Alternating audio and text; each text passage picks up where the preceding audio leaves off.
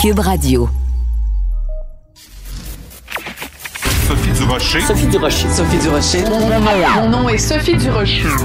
Sophie Durocher. Des opinions éclairantes qui font la différence. Cube Radio. Bonjour tout le monde, très contente euh, de vous retrouver. Écoutez, je suis encore euh, euh, ébranlée, je suis encore sonnée euh, parce que hier soir, j'ai écouté évidemment le débat entre Joe Biden et Donald Trump. Et écoutez, il y a plusieurs moments qui étaient vraiment assez surréalistes. On en écoute un petit extrait.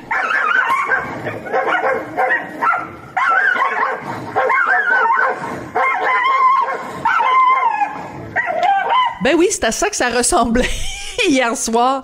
Euh, J'avais choix entre choix choisir des chiens en train de japper ou un combat de coq, mais disons que c'est vraiment, écoutez, c'était hallucinant. C'était comme des chiens de ruelle qui arrêtaient pas de se japper après, à tel point qu'à un moment donné, Joe Biden a lancé à Donald Trump euh, Keep yapping, man ».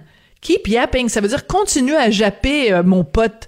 Euh, j'ai, jamais vu euh, à la télévision des politiciens descendre aussi bas, euh, dans euh, vraiment dans la boue, dans les caniveaux, dans la dans la bouette. Et ce que je trouve, beaucoup de gens aujourd'hui disent à quel point Évidemment, Donald Trump euh, euh, arrêtait pas d'interrompre non seulement son adversaire, mais d'interrompre le modérateur, pauvre lui, qui arrivait pas à en placer une. Mais euh, ce qui moi m'a frappé, c'est euh, le manque de classe de Joe Biden. Vous vous rappelez cette fameuse phrase de Michelle Obama qui disait à propos des républicains "When they go low, we go high." Quand eux s'abaissent, nous on s'élève. Quand ils font des tours en bas de la ceinture, nous on s'adresse à l'âme, on s'adresse à la tête, on s'adresse au cœur. Et je pense que Joe Biden hier soir aurait dû s'élever au-dessus de la mêlée face à un Donald Trump hargneux, agressif, euh, ordurier, grossier. Est-ce que la bonne réponse, c'était justement de traiter son adversaire de clown, de lui dire Will you shut up, man?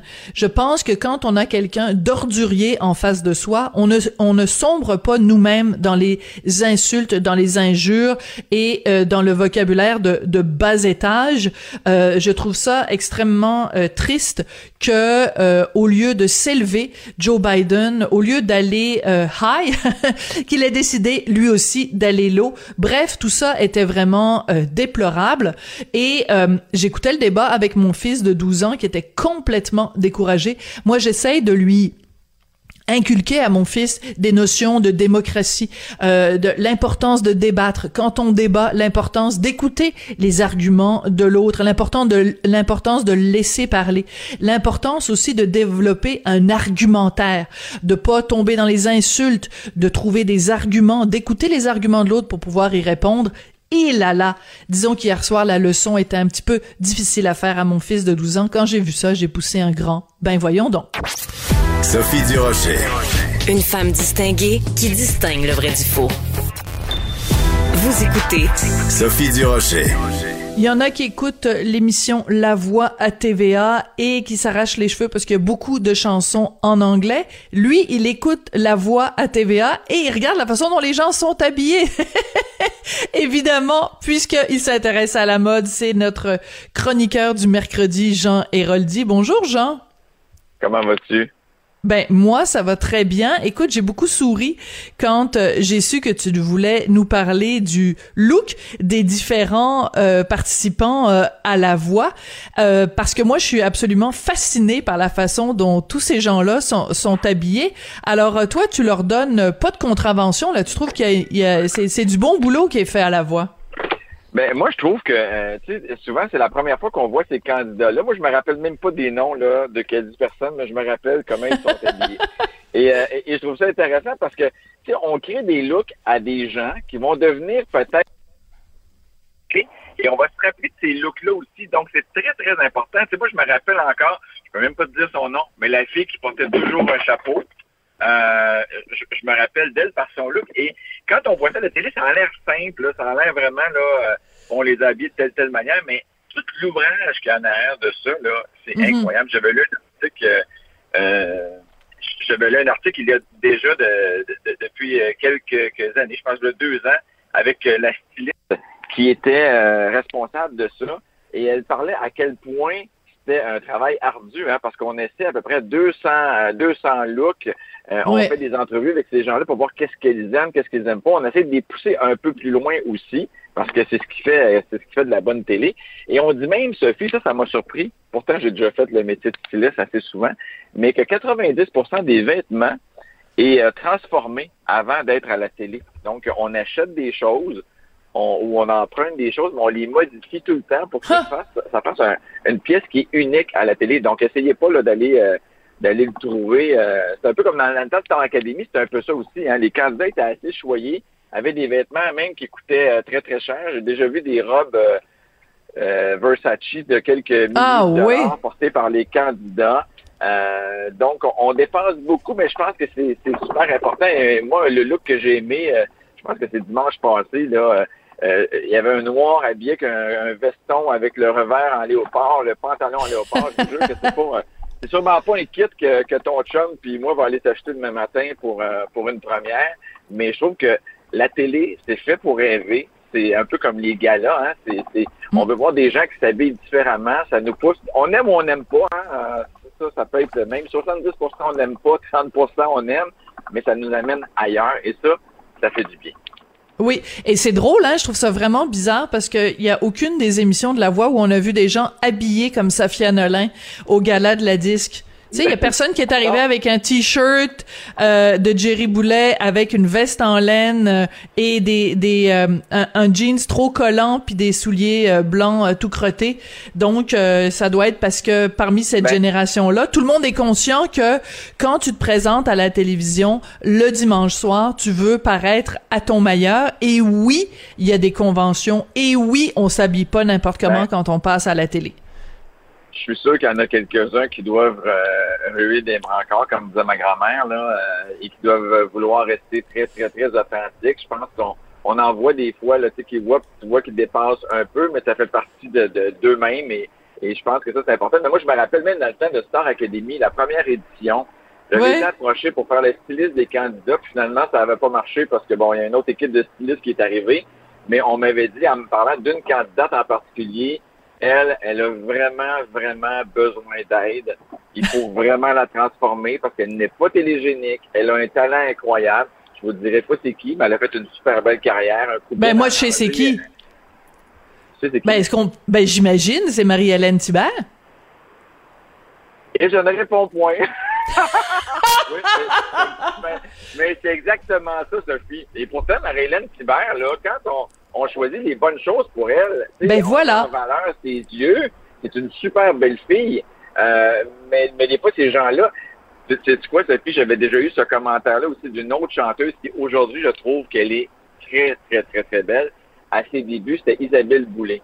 Ah ben j'allais te parler d'Isabelle parce que euh, Isabelle, euh, il y a des fois où elle fait des bons coups en termes vestimentaires et des fois tu dis ah mon Dieu c'est dommage parce que il suffirait qu'elle mette des choses qui la mettent plus en valeur. Écoute quand t'as une chevelure comme celle d'Isabelle Boulay, ben. quand t'as le, le, le, le visage qu'elle a, quand t'as il y a plein de choses à mettre en valeur et des fois je trouve qu'elle s'habille trop euh, conventionnelle, trop conservateur, trop matante oui. C'est euh, beaucoup Christian Lacroix, en tout cas, euh, souvent dans ses tenues. Moi, je, trouve ça beau pour elle parce que, étant donné qu'elle a une chevelure qui est très flamboyante, euh, je trouve que des fois, il faut, faut mettre l'attention à un endroit. Donc, le vêtement classique avec une chevelure comme ça. Mais tout ça pour dire que moi, aujourd'hui, Isabelle Boulay, je la considère comme une très belle femme. Et, et, au départ, quelqu'un m'a fait écouter une cassette en me disant Écoute ça, elle a une super belle voix, mais son look, faut vraiment, faut vraiment qu'on fasse quelque chose. Et je trouve que ça en est super bien sorti. Ben, c'est sûr qu'on écouté la cassette aussi de Céline à l'âge de 13 ans. Et euh, aujourd'hui, je trouve que ça aussi, c'est une métamorphose. Mais tout ça pour dire qu'il faut juste comme... Et, et, c'est pas nécessairement des piqûres puis des gonflages de lèvres puis tout ça. là C'est pas ça. là. C'est juste d'avoir la bonne couleur de cheveux, la bonne coupe de cheveux, de s'avantager. Et euh, pour revenir aux gens de la voix, mais c'est l'image qui va les suivre aussi pendant longtemps. Donc, je comprends les candidats qui sont qui doivent dire des fois, oh, pas sûr que je vais aller jusque-là. Parce que c'est vraiment, c'est un coup qu'on connaît un artiste par son image, on veut pas nécessairement qu'il change. Ouais, mais tu vois, on, veut garder comme ça. Mais pour te raconter, euh, pour raconter aux auditeurs euh, euh, une anecdote personnelle, moi j'animais les choix de Sophie à Télé-Québec et j'ai commencé à animer, à co-animer avec Norman Brathwaite Belle et Bum. Et ils, ils, m'ont ils m'ont ils m'ont dit ben il faut que tu changes ton look parce que tu sais t'animais un magazine culturel, là tu t'en vas animer un, une émission de variété. Écoute, il y a je suis tombée sur une coiffeuse qui m'a fait une coupe longueuil, j'ai pleuré pendant des semaines pour ne pas dire pendant des mois et on a essayé de me donner un look plus rock and roll, tu sais, des, des, des mini-jupes en cuir, puis des trucs. Mais j'étais pas bien, ça n'était pas moi.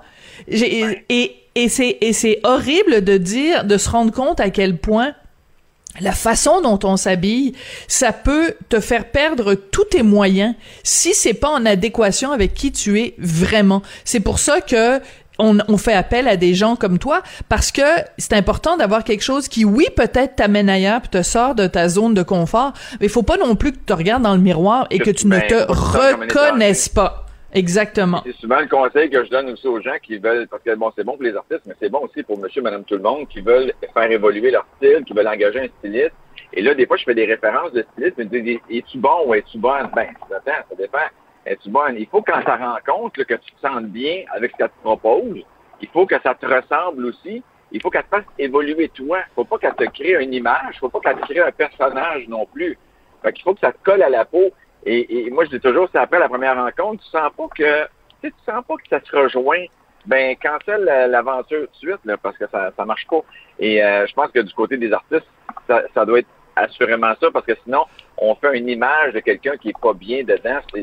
et, c'est pour ça que la styliste dit justement de, la voix, elle dit, dans, le fond, on fait ça parce que on leur donne confiance. Ils se sentent hot, ils se sentent là comme s'ils sont déjà des vedettes internationales et qu'ils sont capables de foncer, ils vont performer, ils vont, ils vont tout faire sauter et, et c'est ce que ça prend.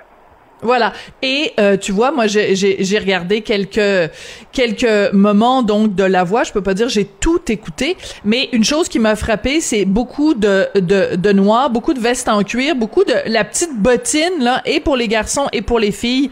C'est très c'est très tendance. Ça fait que. Ouais. Je...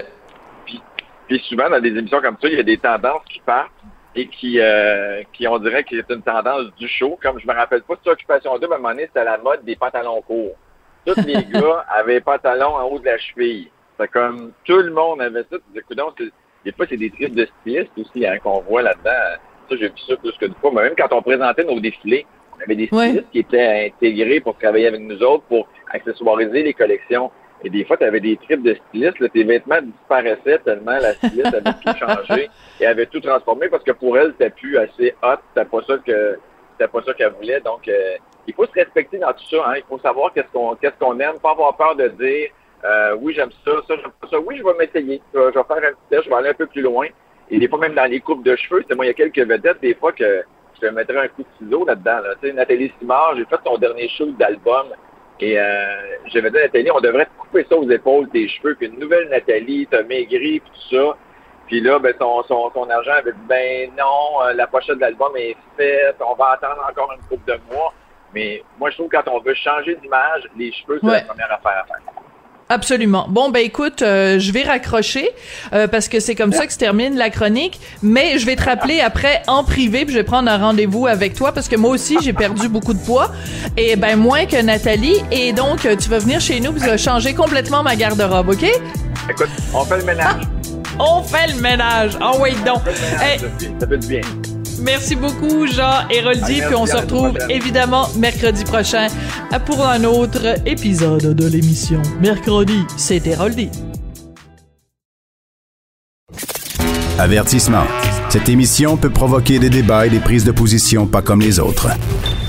Vous écoutez Sophie Durocher. Lundi 17h30, quand euh, le premier ministre François Legault a annoncé euh, qu'à partir de mercredi soir minuit, ce serait fermeture complète des théâtres, des bibliothèques, des musées, des salles de spectacle dans toutes les régions du Québec qui étaient en zone rouge, c'est vraiment une bombe atomique, rien de moins qui est tombé sur le milieu culturel québécois. Il y a beaucoup beaucoup de gens qui ont réagi, mais le dramaturge Michel Marc Bouchard, lui, qui a fait un statut Facebook où il dit carrément que le milieu culturel a été trahi par le gouvernement Legault. Il est au bout de la ligne. Bonjour, Michel-Marc Bouchard. Bonjour euh, Sophie, il y a très longtemps qu'on s'est parlé, je crois que oui. tu des choix de Sophie, alors voilà. Alors il y a beaucoup de, temps qui a passé depuis.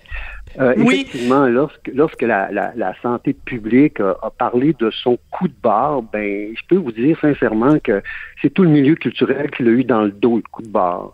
On n'a rien vu venir, ça a été comme soudainement un lapin qui est sorti du chapeau. Et je dois vous dire que je n'ai jamais vu euh, en carrière le milieu aussi furieux, aussi euh, désarçonné et surtout une chose très grave, démobilisé. Ah oui, parce que le, le milieu culturel, c'est pas la première fois qu'il est attaqué, c'est pas la première fois qu'il est atteint, mais habituellement, les gens sont capables de se serrer les coudes, de faire preuve de solidarité et de se mobiliser en disant bon, on va se battre, on va être résilient. Là, ce que vous sentez, c'est un découragement, c'est euh, c'est on n'a plus le courage de d'aller au combat, c'est ça que vous sentez? Ben, première des choses, il faut pas oublier que le milieu culturel a été un très bon soldat face à toutes les questions, les consignes de la santé publique. Je ne sais pas si vous avez eu l'occasion d'aller au théâtre récemment. Oui, absolument. Un régime, un régime militaire là, qui fait que on a des consignes, on se les fait rappeler, on porte le masque. Nos théâtres avec des rangées de bancs, euh, moi je dis des rangées de bancs arrachés. Euh, oui. en sorte que, tu sais, j'aime bien l'image que c'est comme un sourire édenté, là, présentement. Oui, oui, oui. Ce qui fait, ce qui fait qu'il y a une véritable distanciation. Et Sophie, j'aimerais aussi préciser que, tu sais, on nous sort le, le chiffre de 250 euh, dans un lieu fermé. Il n'y a aucune salle présentement de théâtre qui peut accueillir ce fameux 250 à cause de la distanciation sociale. Le TNM, le maximum, c'est 180. Enfin. Ce qui fait qu'on a été comment je peux dire, donc euh, complètement euh, fidèle, euh, pratiquant à Oui. ces consignes-là. En plus de ça, on a eu comme des consignes aussi des- des- de la part du ministère de la Culture de se réinventer. Alors, ce fameux mot-là, de se réinventer, qu'en passant comme si les artistes ne se réinventaient pas chaque jour, on a eu, autrement dit, à, à changer, si on peut dire, la- nos saisons, la façon d'être devant le public, beaucoup de monologues, du numérique.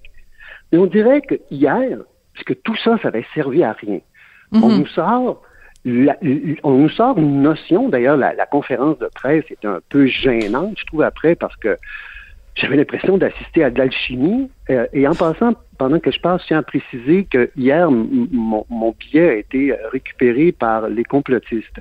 Oui, ça c'est important d'en parler. Oui. Oui, je tiens à dire en passant que j'ai deux amis présentement qui ont la COVID, dont un en aura des séquelles pour toute la vie. Mon conjoint est médecin, alors euh, moi, on ne me fera pas à croire que c'est pas dangereux et que ce n'est pas contagieux. Alors, je tiens à Mais- préciser ça. Mais il n'en demeure que ce qu'a dit la santé publique, le premier ministre hier en disant que 10 minutes assis dans, aller prendre, pas prendre l'avion, tant qu'à ça, euh, ou encore, voulez-vous bien me dire, dans les musées, ils sont où les, 10 per- les personnes qui sont 10 minutes assises, ou encore, même dans les bibliothèques, euh, quand c'est devenu juste des guichets. Oui, c'est ça. On comprend pas du tout le, le, le- la fermeture des bibliothèques, Euh, les musées, la même chose. On comprend pas pourquoi. euh, je veux dire, c'est pas. euh, je, je comprends pas personnellement la différence entre quelqu'un qui va au musée et qui se tient à deux mètres d'autres personnes qui circulent constamment. Euh, que en quoi ça c'est différent de quelqu'un qui va chez Ikea s'acheter une étagère et qui va se tenir à deux mètres et qui va circuler? Ben il a, il a le droit de continuer à aller chez Ikea, mais il peut pas aller emprunter un livre à la bibliothèque. C'est le incompréhensible. il a le droit d'aller au gymnase, il a le droit d'aller chez le coiffeur, il a le droit de... Alors ça, qu'on va considérer comme... Ce qui était difficile hier et cruel pour notre milieu, on n'arrête pas de se faire dire, puis des fois on s'auto-proclame service essentiel. Ben hier, là, la leçon qu'on a eue, c'est qu'on n'est vraiment pas un service essentiel. Et, Et ce- moi, ce qui... oui, allez-y. Non, allez-y. Non, mais moi, ce qui m'a frappé, ce qui m'a frappé lundi, c'est l'absence de Nathalie Roy. Comment se fait-il qu'on fait une annonce qui va frapper de plein fouet le milieu culturel et que la ministre responsable n'est pas là pour euh, euh, rassurer les troupes. Si on avait fait une annonce qui frappait de plein fouet le milieu de l'éducation, je vous passe un papier que Jean-François Robert j'aurais été là. Comment se fait-il que Nathalie Roy n'a pas été amenée à la table des discussions?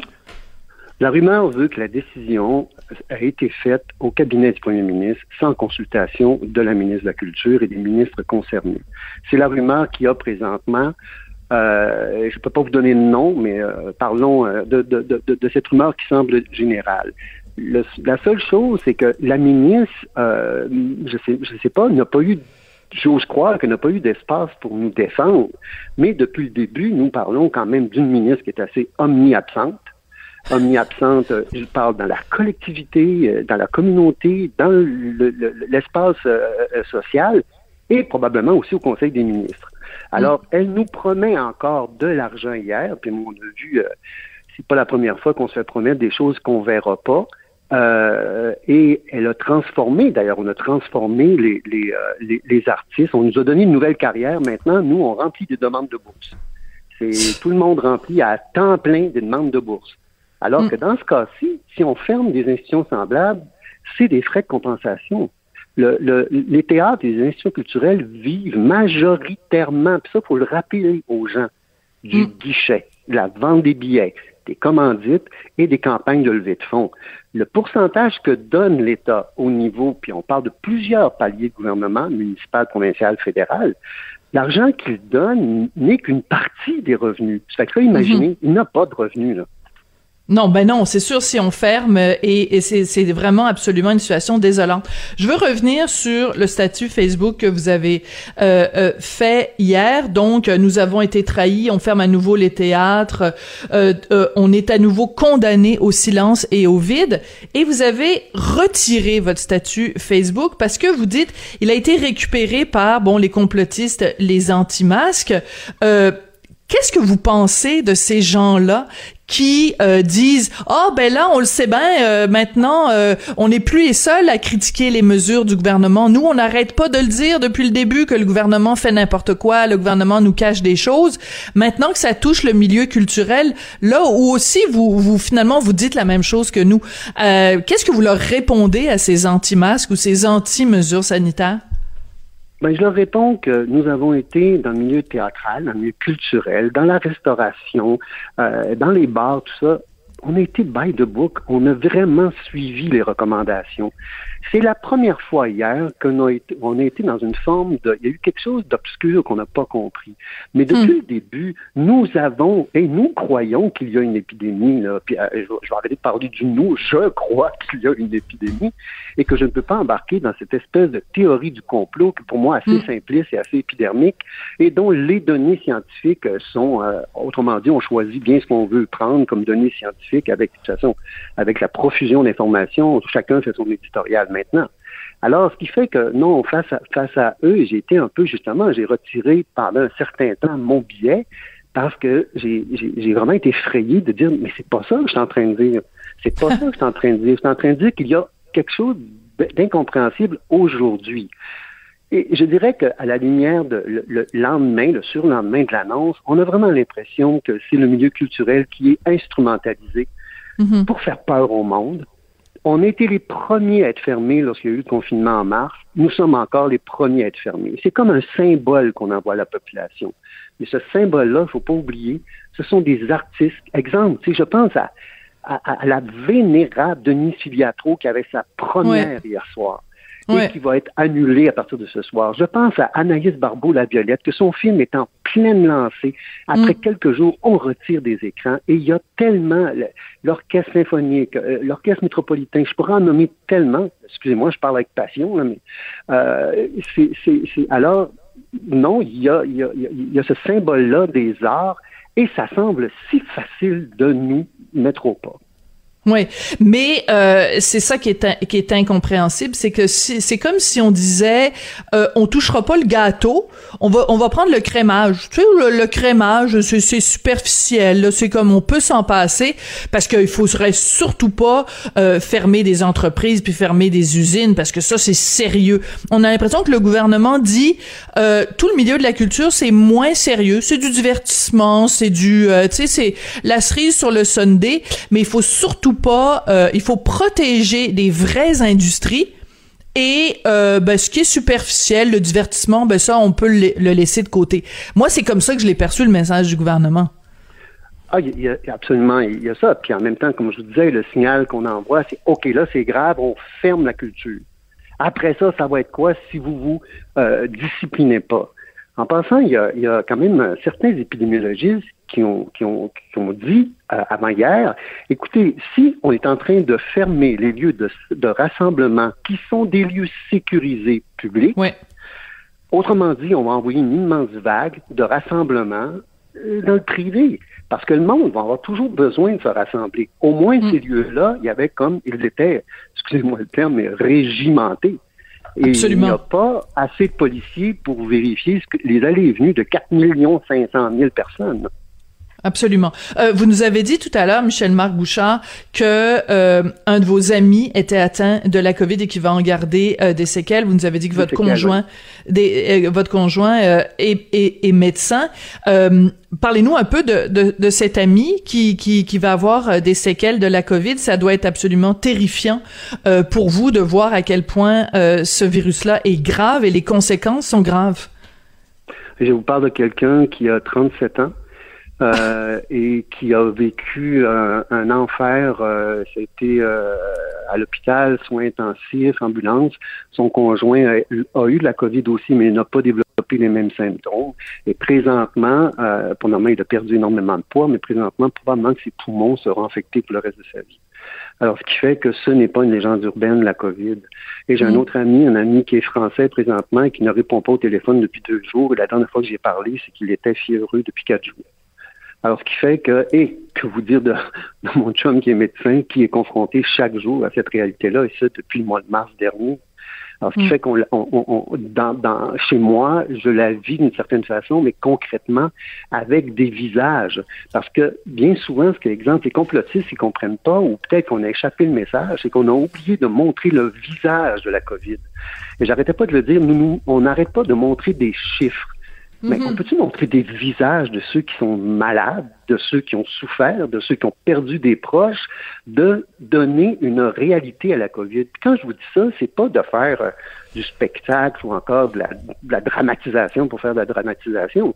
C'est effectivement pour donner une humanité à cette maladie-là, autre que des statistiques. Oui, euh, mais on l'a vu avec les publicités quand même que le gouvernement a faites. Et qu'est-ce qu'ils ont fait? Qu'est-ce qu'ils ont fait les complotistes? Ils s'en sont pris à ce monsieur-là, Francis, en disant ben c'est un acteur, puis c'est pas vrai, puis c'est pas vrai qu'il y a eu la Covid. Euh, Michel Marc Bouchard, on, vous doit des pièces parmi les plus importantes de la dramaturgie québécoise, les Feuillettes, les Muses orphelines, Tom à la ferme et d'autres, et j'en passe. Euh, la situation actuelle, est-ce que ça pourrait vous inspirer une pièce de théâtre? Et si oui, elle raconterait ah. quoi?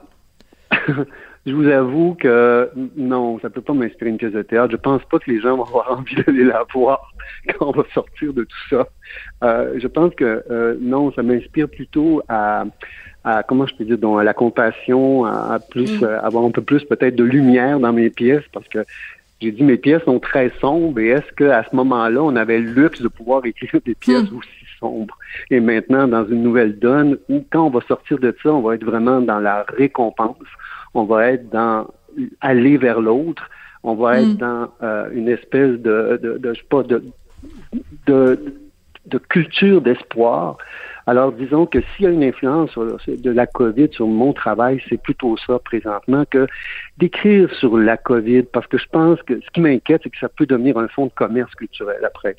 Un fonds de commerce littéraire. Tout, comme je disais à un moment pendant même le début de la COVID, là, c'est quoi? On devrait écrire sur ça comme si on n'avait rien à dire avant. Ouais, c'est ça. ou alors ça ressemblerait peut-être à la peste de Camus. Michel Marc Bouchard, merci beaucoup pour votre coup de gueule sur euh, Facebook. Euh, ce texte, nous avons été trahis, que j'encourage tout le monde à aller lire puisque vous l'avez maintenant remis sur Facebook. Merci beaucoup Michel Marc Bouchard, puis bon courage à votre ami, à votre ami qui a la Covid, à votre euh, à votre conjoint qui travaille dans le milieu de la santé et à vous et à tout le milieu culturel aussi. Bon courage. Sophie Durocher. Entendez les dessous de sa dernière chronique. Cube Radio. C'est peut-être euh, un des extraits vidéo les plus durs à écouter, euh, le traitement horrible, raciste, dégradant auquel a été soumise Joyce Echaquan, cette euh, jeune femme atikamekw qui est décédée à l'hôpital de Joliette. Vous avez peut-être entendu cet extrait. Vraiment, ça donne des froids dans le dos. Je voulais absolument en parler avec mon collègue Michel Jean, qui est journaliste à TVA Nouvelle, qui est chef d'antenne, qui est auteur de romans et qui euh, membre de la communauté Inou. Michel, bonjour. Bonjour Sophie. Michel, euh, comment as-tu réagi quand tu as euh, écouté cette vidéo, donc Joyce Echaquan à l'hôpital de Joliette qui filme le traitement dont elle est victime aux mains de ces deux infirmières horribles? En fait, comment ça m'est arrivé? Moi, j'ai commencé à recevoir avant-hier vers deux ou trois heures. il y a des des gens qui m'envoyaient les vidéos. Puis j'étais sur le terrain, je couvrais euh, bon le confinement, j'étais à Saint-Jérôme, puis on n'entend pas très bien euh, sur un téléphone main libre, tout ça, et euh, celui-là. Et ça me prend un certain temps avant de comprendre ce dont il s'agissait. Et là, hmm. tout de suite, j'ai envoyé la vidéo en, studio à, à, à TVL. Je dis, bon, ben, là, on n'arrivait pas à confirmer rien, puis on a décidé de faire le lendemain. Mais moi, je trouve ça à, la limite du supportable, parce que hmm. si on entend, c'est les propos, oui, mais ce qui m'a fait plus de mal encore, c'est la souffrance de cette femme-là de savoir que Joyce, les dernières paroles d'humain qu'elle a entendues, c'était ces insultes racistes-là. Alors, ça fait mal. Puis, d'ailleurs, on, quant aux propos comme tels, moi, j'ai entendu des gens dire est-ce qu'on devrait utiliser ça ou pas? Puis moi, euh, j'ai entendu beaucoup d'Autochtones qui me disaient au contraire qu'ils voulaient que, que les gens entendent parce que ce que ces femmes disent là, puis ces propos racistes-là, les Autochtones entendent ces choses-là assez souvent. C'est pas la première fois. Sauf que si on le dit, c'est une chose, mais si on l'entend, c'est autre chose. Là, les gens savent. Les gens savent. Alors, Superman, euh, je sais que c'est difficile, c'est difficile à entendre, mais je pense que c'est important, justement, euh, ne serait-ce que par respect, justement, pour Joyce Echaquan, pour que au moins euh, sa mort ne soit pas en vain, d'écouter les propos. Alors voici un extrait de, de la vidéo de Joyce Echaquan lorsqu'elle était à l'hôpital de Joliette. T'as-tu fini de niaiser, là? T'as-tu fini, là?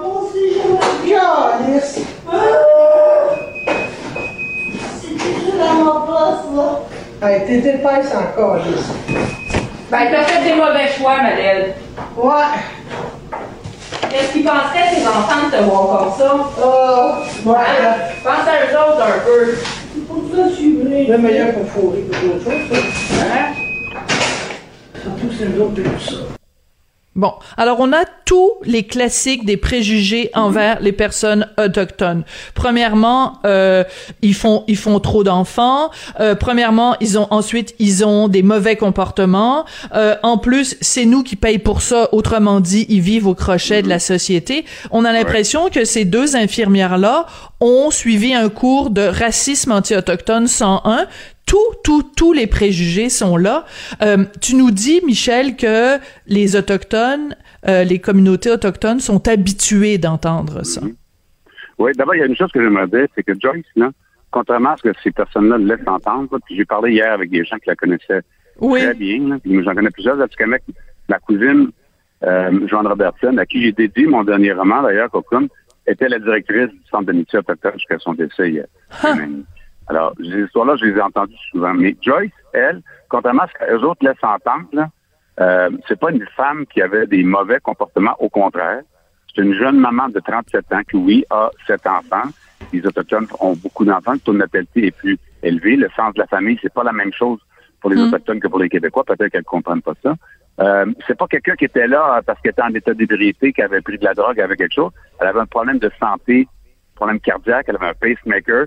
Elle a un mhm. problème à l'estomac, puis s'est rendue à l'urgence. Donc, on a une, mère de famille qui était déjà à l'hôpital en traitement à Joliette, problème de cœur, qui a un autre problème qui s'est présenté à l'hôpital, puis elle, a vécu ça. Alors, ça, c'est la première des affaires. C'est quelqu'un qui était euh, aimé, apprécié, puis qui venait d'avoir un bébé à peu près six mois. Alors, on n'est pas euh, euh, à quelqu'un qui a des problèmes personnels. L'autre chose, c'est que, ben oui, ça fait longtemps. Hier, je parlais avec le chef de Manawan, qui me disait, ça fait des semaines qu'on essaie de rencontrer le fils, justement pour parler de ça quand il y a eu la commission euh, vieille, pendant une semaine, ils ont parlé de Manawan, puis un des sujets principaux, c'était justement l'hôpital. Les gens se plaignent de ça. Moi, j'ai des autochtones hier qui m'ont dit, des Atikamekw qui me racontaient que eux, quand ils sont malades, ils vont à l'hôpital de Trois-Rivières plutôt qu'à l'hôpital de Joliette parce qu'ils ont peur d'aller à Joliette et d'avoir de, mauvais traitements. Alors, c'est terrible. C'est une situation que dénoncent beaucoup d'Autochtones depuis longtemps. D'accord. Alors parlons-en de ce rapport vient puisqu'il a un an ce rapport-là. Euh, écoute, euh, je, je, je, je suis tombée la page 390 du rapport où on parle des barrières culturelles en matière de santé et de services sociaux. À quel point il y a des préjugés euh, vraiment très tenace. Les préjugés, je vais le dire là. Force est d'admettre que les préjugés envers les autochtones demeurent très répandus dans l'interaction entre les soignants et les patients. Et là, euh, il y a le témoignage de quelqu'un euh, qui dit euh, j'avais même pas encore vu la médecin, l'infirmière, elle m'avait même pas regardé, elle avait pas ouvert la porte pour me voir et elle savait déjà qui j'étais. Donc, elle portait déjà un jugement.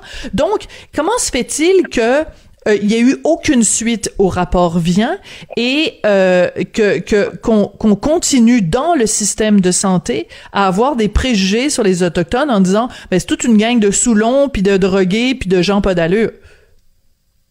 Ben, c'est aux politiciens à nous dire pourquoi. Le rapport Vient est là, puis on va attendre de voir ce que, ce que, ce que Québec va décider d'en faire. Euh, hier, M. Legault a dit que ça resterait pas là, il y a une enquête. Ben, je pense que on va surveiller M. Legault, puis on va voir ce qui va se passer par la suite. Mais tu sais, vous savez, les gens sont, sont réticents à, parler de ces questions-là parce qu'au Québec, je veux dire, on, est tous d'accord pour dire, on a tous été scandalisés par George Floyd. C'est incroyable.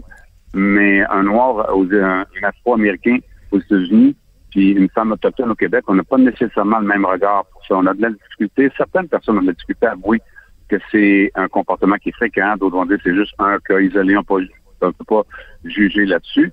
Mais le fait est que les Autochtones se plaignent de ça depuis longtemps. Le rapport de la Commission vient en est un bon exemple. Et euh, moi, c'est une des raisons pour lesquelles j'écris des livres. Oui. C'est quand tu essaies de convaincre quelqu'un avec un argument, par exemple, le racisme systémique, les gens vont répondre par un autre argument. Là, tu vas arriver avec un autre argument.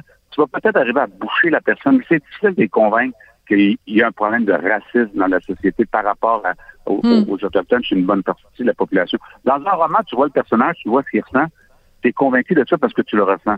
La vidéo hier, ce que ça a fait, c'est de nous montrer ça. Ce que, mm Si je vous le dis tout le temps, puis que je vous en parle, puis vous avez des, des gens qui pas. Prenons l'exemple des femmes à Val d'Or. Oui. Dans le rapport final sur Val d'Or, les femmes autochtones assassinées et disparues, ben, il y avait de nombreuses femmes qui racontaient les mêmes sévices, la même histoire. Ces femmes-là ne se connaissaient pas entre elles. Et puis, au bout du compte, on pas retenu leur plainte parce que c'était la parole de la femme autochtone qui avait des problèmes de toxicomanie souvent contre la parole de policiers blancs. Et à chaque fois, on a cru les policiers face aux femmes autochtones. C'est fou quand même. On avait eu un, des enregistrements, peut-être qu'on aurait changé autrement. Ça ne se pouvait pas que toutes les femmes aient inventé la même histoire sans se connaître. Voilà, mais, c'est ça qui fait c'est ça qui est terrible dans euh, le, le la, vidéo de Joyce Echaquan, c'est qu'on se dit si cette si elle n'avait pas eu la présence d'esprit de filmer et de transmettre ça en direct sur Facebook, cette femme serait morte dans l'indifférence la plus totale et on n'aurait jamais euh, on serait pas aujourd'hui en train d'avoir cette discussion toi et moi. Et je trouve que le parallèle avec George Floyd est plus que pertinent parce que euh, je, ça, a été une prise de conscience aux États-Unis. Est-ce que tu penses que ici au Québec ça va être suffisant qu'il va y avoir est-ce qu'on va avoir au cours des prochains jours au Québec euh, euh, autochtone lives matter?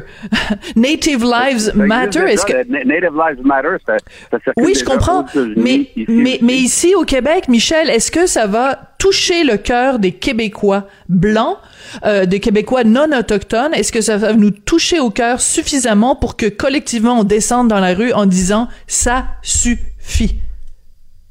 Je sais pas, honnêtement. Mais je sais que c'est dur, à dire. On ne peut pas sonder les, les armes et les reins des gens, mais on va voir comment les gens vont réagir.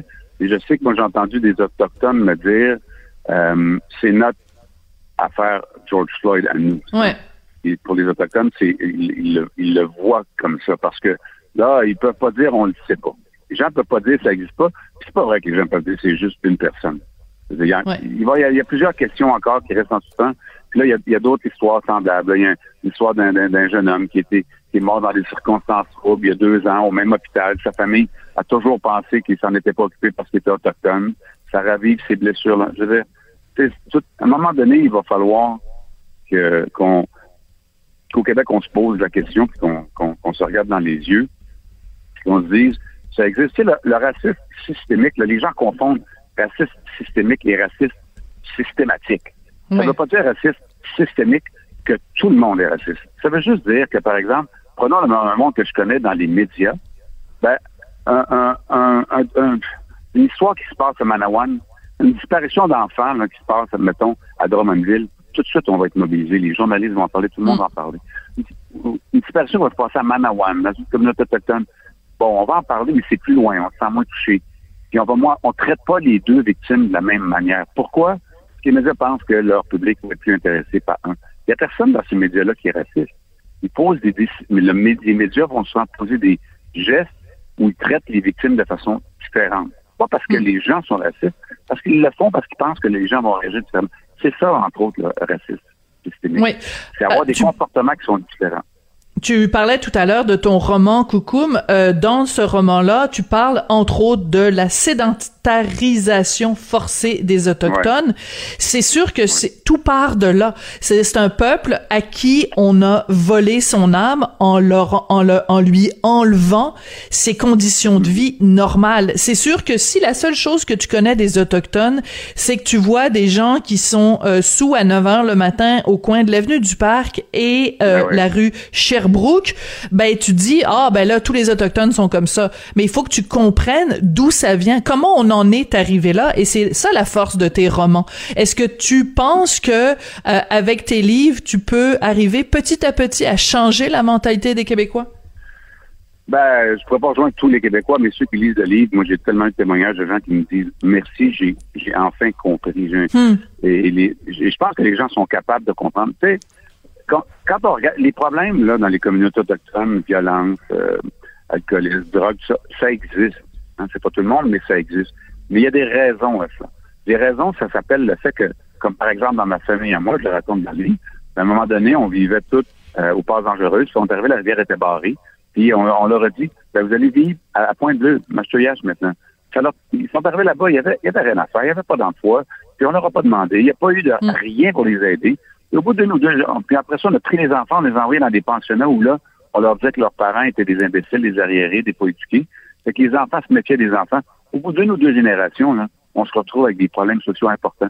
Je veux dire, il y a 150 ans, il n'y en avait pas de problème comme ça chez les Autochtones. Hmm. Aujourd'hui, il y en a. C'est parce que c'est apparu là. Mais bien sûr, il faut les régler les problèmes, mais il faut comprendre d'où ça vient. Pourquoi c'est comme ça? C'est pas dans leur nature, les Autochtones, d'être comme ça. Il est arrivé des événements qui provoquer ça, puis la guérison, puis changer ça, ça va être long. Mais ça commence par, il faut le savoir. Et tu sais, les jeunes, ils ne l'apprennent pas tant que ça à l'école, sur mon avis, là, Sophie, Ben non, absolument. Euh, on apprend, on apprend des trucs sur les Iroquois, mais c'est ça, ça s'arrête là. Ben, Écoute, Michel, je vais encourager les gens donc euh, à aller lire ton roman Coucou aux éditions euh, Libre Expression. Deuxième euh, deuxième impression d'ailleurs, je pense que ça va super bien ton livre. C'est même la troisième impression. Troisième, excuse-moi, je suis en retard dans les nouvelles. Mais c'est la deuxième en France. Toi, en France, eux autres réagissent beaucoup à ça parce que l'autodétermination des peuples, pour eux autres, c'est quelque chose qui les intéresse au Brésil et au, Québec aussi. Alors, le roman a une, belle idée aussi en Europe. Merci beaucoup, Michel, d'être venu euh, nous parler de ça. Donc, euh, mon collègue Michel Jean, chef d'antenne, journaliste à, TVA Nouvelle, auteur du roman Coucoum et membre de la communauté euh, Innu qui témoignait donc de ces images absolument horribles de Joyce et Chacoan. Sophie Durocher. Entendez les dessous de sa dernière chronique. Cube Radio. Bon, vous le savez, depuis euh, l'annonce du gouvernement lundi, on sait qu'à partir de ben, ce soir, à partir de minuit, les théâtres, euh, les salles de spectacle doivent fermer pour une période de 28 jours. Mais il y a quand même des artistes qui vont pouvoir euh, continuer à travailler. C'est le cas du comédien, metteur en scène, dramaturge Denis Bouchard. Il est au bout de la ligne. Bonjour, Denis. Bonjour, ça va bien? Ben moi ça va très bien euh, et vous euh, vous êtes à peu près la seule personne une des rares personnes au Québec qui va pouvoir continuer à travailler dans le domaine du théâtre. Pourquoi comment ça se fait que vous euh, le, le, le, spectacle que vous faites vous allez pouvoir continuer à le présenter Denis? Ben, parce que c'est une lecture tout simplement. moi je, devais évidemment il y avait une grosse tournée qui se continuait avec ma pièce Le dernier sacrement au mois de, de mars avril mai tout ça a été reporté en septembre, octobre, novembre, et là, c'est re-reporté en 21. Alors, je me suis retrouvé avec euh, une année sabbatique malgré moi, si je puis dire. Et il y a des théâtres qui sont rentrés en contact avec moi puis qui m'ont dit est-ce que vous viendriez lire une pièce? Parce que bon il y a, des certains musiciens, des humoristes qui se promènent mais il n'y a pas de théâtre. Fait que j'ai dit oui ok je vais aller lire une pièce. Maintenant quoi? Alors et je parlais avec des amis puis il y a des amis qui m'ont dit ta pièce bang que tu as, écrite en 2005-2006 dans ce coin-là, finalement, c'est une, pièce prémonitoire. Le, personnage principal est en confinement. Il est dans son appartement. Il sort pas de son appartement parce qu'il peut communiquer avec tout le monde via Internet. Euh. alors, j'ai relu la pièce, puis je me suis dit, ben oui, effectivement, je pourrais lire ça. C'est une pièce où je joue une quinzaine de personnages, mais où je suis seul en scène. Alors, donc, cette comédie-là, je l'ai réécrite finalement de A à Z parce que ça a tellement changé depuis 2005 que les réseaux sociaux sont plus ce qu'ils étaient à l'époque. Euh, la technique avec Zoom, etc., on peut être avec 10, 15, 100 personnes en même temps et non pas une seule. Alors, je l'ai mis comme au goût du jour et je la fais un peu partout euh, en province. Là, je m'en vais présentement à Rimouski. Je vais faire Rimouski, Saint-Anne-des-Monts et Rivière-du-Loup dans les prochains jours. Seul en scène devant 80, 85, 100, 150 spectateurs, dépendamment des salles. Oui. Alors c'est quand même particulier parce que cette pièce-là, donc que vous avez écrite 2005-2006, le, le, fait que le personnage soit justement confiné et qu'il communique avec les autres par le biais des merveilles de la technologie, c'est quand même assez hallucinant que vous ayez à cette époque-là, imaginez euh, quelqu'un qui vivait un confinement. Là, le côté, comme vous l'avez dit, prémonitoire, c'est quand même, ça doit faire un petit peu Twilight Zone quand vous repensez à ça, de dire que vous avez imaginé 15 ans à l'avance qu'un jour on serait tous confinés puis qu'on parlerait à nos parents avec Zoom? Ben en fait, j'ai pas imaginé que que le personnage était confiné, j'ai imaginé que le personnage était paresseux et qu'il voulait pas sortir de chez lui. un peu, un peu, un peu malade, un peu à la Michael Jackson qui a peur des microbes, etc. Bon, bref, il reste chez lui et il communique avec tout le monde. La particularité de la pièce, c'est que les, les gens avec qui il communique, que ce soit sa mère dans une résidence ou, ou son frère sur un bateau aux Caraïbes ou son assistant ou sa fille à Amsterdam, ben, ils sont évidemment sur, écran. À l'époque, là, là, je le fais en lecture, j'ai pas d'écran, mais à l'époque, c'était sur écran et c'est moi qui les jouais. Donc, je, je me trouvais à jouer avec moi-même. J'avais, c'était un défi qu'on m'avait lancé à l'époque. Euh, Aldo Giampaolo, tout ça, du Centre Mosun, qui m'avait dit, je te défie de faire un spectacle dans lequel tu jouerais tous les personnages. Alors, j'avais imaginé ce trailer, cette comédie trailer-là d'un gars qui se lève le matin, euh, il est sorti la veille, c'est la première fois qu'il sort depuis très longtemps. Il va dans un bar-restaurant, puis il arrive un, une affaire effrayante qui fait que ça va changer sa vie. Euh, donc, là, de mettre ça au goût du jour avec le confinement de la COVID, il n'y avait qu'un pas, ce que je me suis amusé à faire. Ouais, euh, le fait que vous voyez vos collègues, vos, vos vos, vos camarades du milieu du théâtre qui se font euh, vraiment fermer la porte euh, en plein nez, euh, alors que vous vous pouvez puisque vous présentez votre spectacle à l'extérieur des zones rouges, qu'est-ce que ça vous fait comme sentiment par rapport au, au reste justement de la communauté artistique? Ben en fait, n'importe qui qui fait un one man show, qui fait des lectures de théâtre ou qui qui jouerait une pièce à un personnage pourrait faire ce que je fais. là. Euh, il y en a peut-être qui le font avec le cirque. Je sais qu'il y a beaucoup de musiciens qui le font. Mais euh, personnellement, qu'on ferme le théâtre, je trouve c'est épouvantable. Je, vois pas le, les théâtres, il n'y a pas, pas d'éclosion qui est née d'un théâtre. Je reste une heure et quart d'un théâtre. J'ai été faire Joliette, j'ai été faire Trois-Rivières. Il n'y a aucun danger là. En tout cas, c'est certainement pas plus dangereux qu'un lieu de culte. Oui, c'est ça. Mais euh, mais pour pour pour l'instant, en tout cas, les lieux de culte restent ouverts du moment qu'il y a qu'il y a pas plus de de, de 25 euh, personnes. Mais est-ce que vous trouvez pas, Denis, que le fait justement qu'on ferme euh, les théâtres, les musées, les bibliothèques, que ça dit quand même quelque chose sur les priorités de notre société ou que des des, des priorités en tout cas de ce gouvernement-là? Ben, je ne cacherai pas que je, je suis très déçu par la politique par, cette décision-là du gouvernement. Et je me l'explique mal. Euh, quand on me dit, ben oui, mais dans un théâtre, tu restes une heure et quart euh, assis. Euh, mais oui, mais tout, tout est prévu. Il n'y a, pas, a pas de danger si les gens ont besoin de sortir. C'est un peu comme les bars et les restaurants. Si, tu fermes les bars et les restaurants, les gens vont faire la fête à la maison. Ah, pour les policiers, c'est bien plus compliqué de, de, de, de, rentrer dans des maisons. Ça prend des mandats d'aller voir les bars. Je pense pas qu'un théâtre est plus dangereux qu'un Costco où tout le monde touche à tout. Ouais, mais c'est intéressant dans votre cas, Denis, c'est que euh, depuis les débuts de la de la pandémie, la ministre de la Culture euh, Nathalie Roy dit au milieu une phrase qu'on n'est plus capable d'entendre il faut vous réinventer. Ben vous, ce que vous avez fait, de retourner voir une pièce que vous aviez écrite il y a 15 ans, de la réécrire au goût du jour, de l'adapter, de la faire seule sur scène J'appelle pas mal ça se réinventer, moi, là. Ben, en fait, moi, je me réinvente au théâtre. Euh, ce, qui, ce, qui est, ce qui est proposé par la ministre, c'est tout ça, c'est de faire de la vidéo, de mettre ça en ligne. Je veux dire, le théâtre, c'est un art vivant, là. Euh, Jusqu'à preuve du contraire, euh, les subventions vont pas aux artistes qui font du vivant. Ils vont aux compagnies de théâtre pour, pour les employés, pour maintenir les endroits, mais le, j'ai pas j'ai pas été dans le sens de ce que la ministre souhaiterait. La ministre, elle, ce qu'elle souhaite, c'est qu'on enregistre, qu'on fasse des vidéos, puis qu'on mette ça en ligne. Moi, je, travaille dans les arts vivants. Alors, je fais une lecture d'une pièce que j'ai déjà écrite. Euh, ça serait peut-être plus difficile de le faire à trois, quatre acteurs, pour toutes sortes de raisons.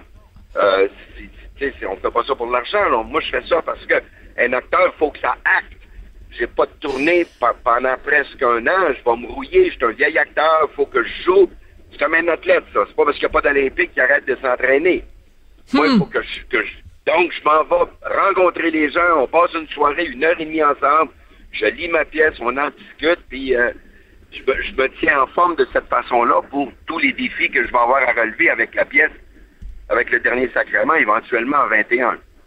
Ouais, mais euh, comment ça se passe? Quand vous arrivez sur scène Les gens sont quand même euh, assoiffés de ça parce que euh, ça nous a tellement manqué justement pendant tous les les mois où les théâtres euh, étaient fermés. Il y a, il y a quelque chose de magique quand même. Un comédien sur scène en, en, chair et en os, pas en vidéo, pas en transmission, pas en zoom, pas à travers un écran. Le ce contact là où tout peut se passer. Un comédien sur scène, des gens dans la salle, c'est, vraiment, c'est de la magie, là. Oui, les, gens en redemandent, les gens ont besoin de ça. Ça, demeure un besoin fondamental. Euh, je, je, le vois, les gens sont tellement contents de se faire raconter une histoire, même s'il est question de COVID, ça demeure une comédie, là, mais, mais c'est pas l'essentiel du propos. Euh, donc, les gens, je, le vois, si je pouvais, si j'avais le temps, si j'avais des subventions, parce qu'a priori, euh, comme je vous dis, on, perd de l'argent à faire ça, là, on, le fait pour le plaisir de le faire. Euh, mais si on, si on était appuyé un temps soit peu, euh, je pourrais jouer la pièce trois fois plus. On a plus de demandes que ce qu'on peut faire. Hmm.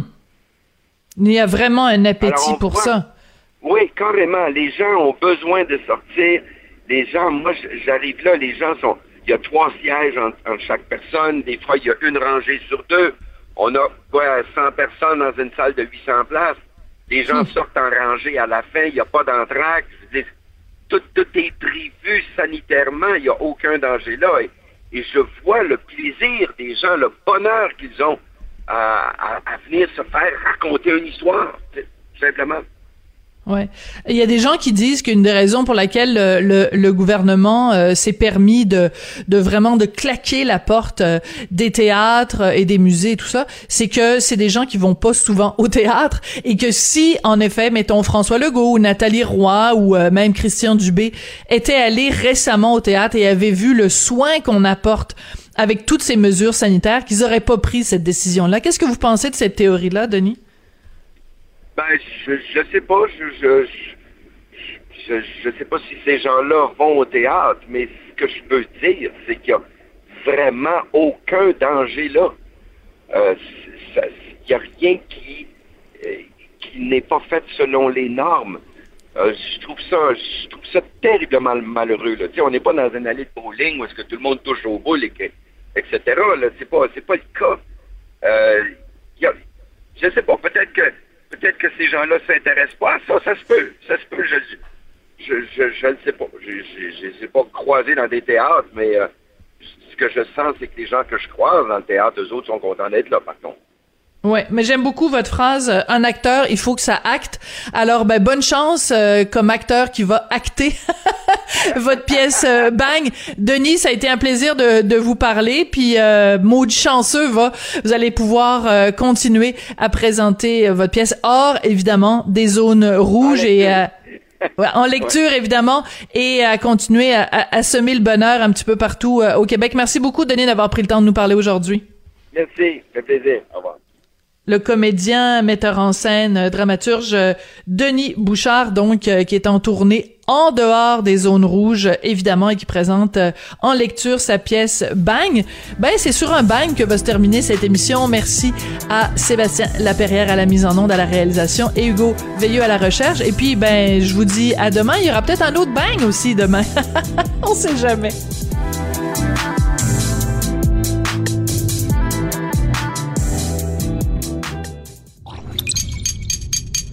Cube Radio.